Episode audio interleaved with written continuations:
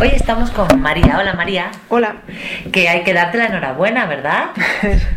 sí, últimamente me la da todo el mundo, sí. Porque acaba de, acabas de presentar tu tesis doctoral. Sí, sí, hace poquito la presenté eh, con buen resultado. Con una calificación, cuéntanos.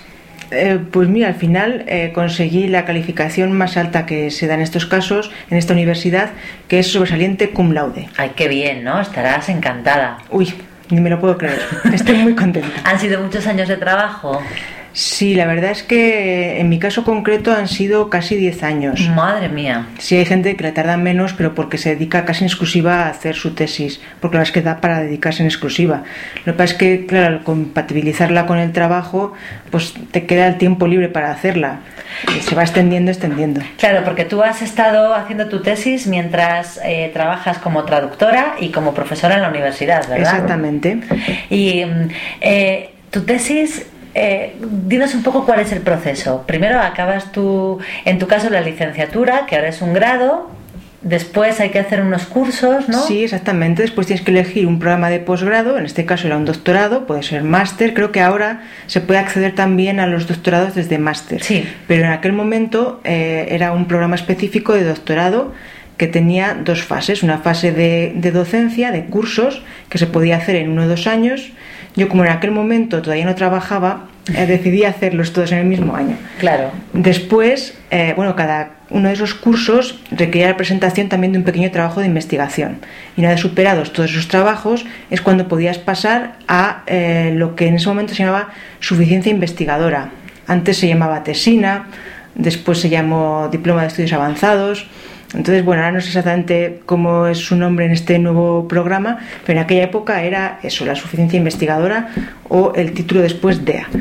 Y eh, una vez aprobado eso, es cuando ya te matriculas en la tesis y eh, tienes que eh, presentar un tema con un pequeño resumen de lo que piensas hacer en este programa, lo que piensas hacer. Eso se lo tienes que presentar a un departamento de la universidad. Claro, en mi caso, como la tesis se va de traducción, pues se lo tuve que presentar al departamento de lengua española, porque el área de traducción está dentro del departamento de lengua española de la Universidad de Valladolid. Entonces, cuando la aprueban en un consejo de departamento, es como si te dieran luz verde y ya puedes empezar a investigar por tu cuenta en el tiempo que, que necesites. Vas pagando cada año una matrícula y trabajando, ¿no? Un montón de horas. Un montón de horas.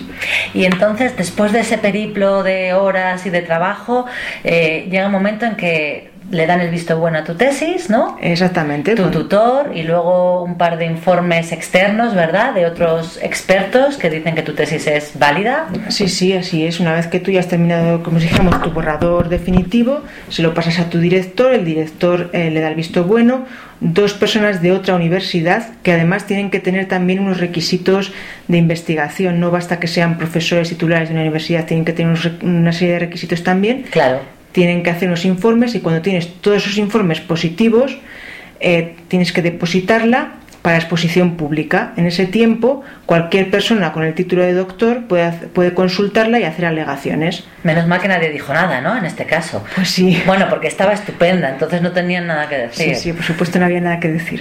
Pero vamos.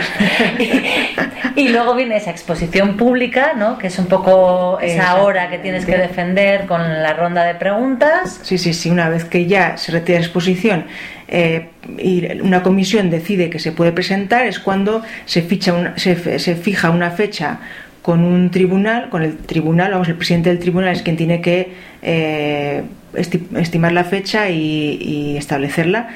Y eh, en este caso, en la Universidad de Valladolid, en este, para este programa eran todavía cinco miembros del tribunal. Ahora en otras universidades y en programas nuevos están haciéndolo con tres, que simplifica mucho las cosas de organización. Claro. Eh, pero bueno, en este caso pues hubo que buscar un día en el que los cinco miembros pudieran asistir.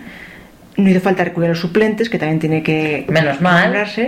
Y efectivamente tienes eh, una hora para defender tu trabajo y después habrá un turno de preguntas en el que todos los miembros del tribunal intervienen con lo cual el acto se puede extender pues, toda la mañana hasta tres horas efectivamente.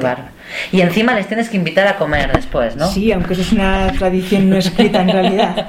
Independientemente del resultado tienes que invitarles a comer. Bueno pues nada lo dicho nos alegramos mucho y enhorabuena. Gracias. Gracias María. Adiós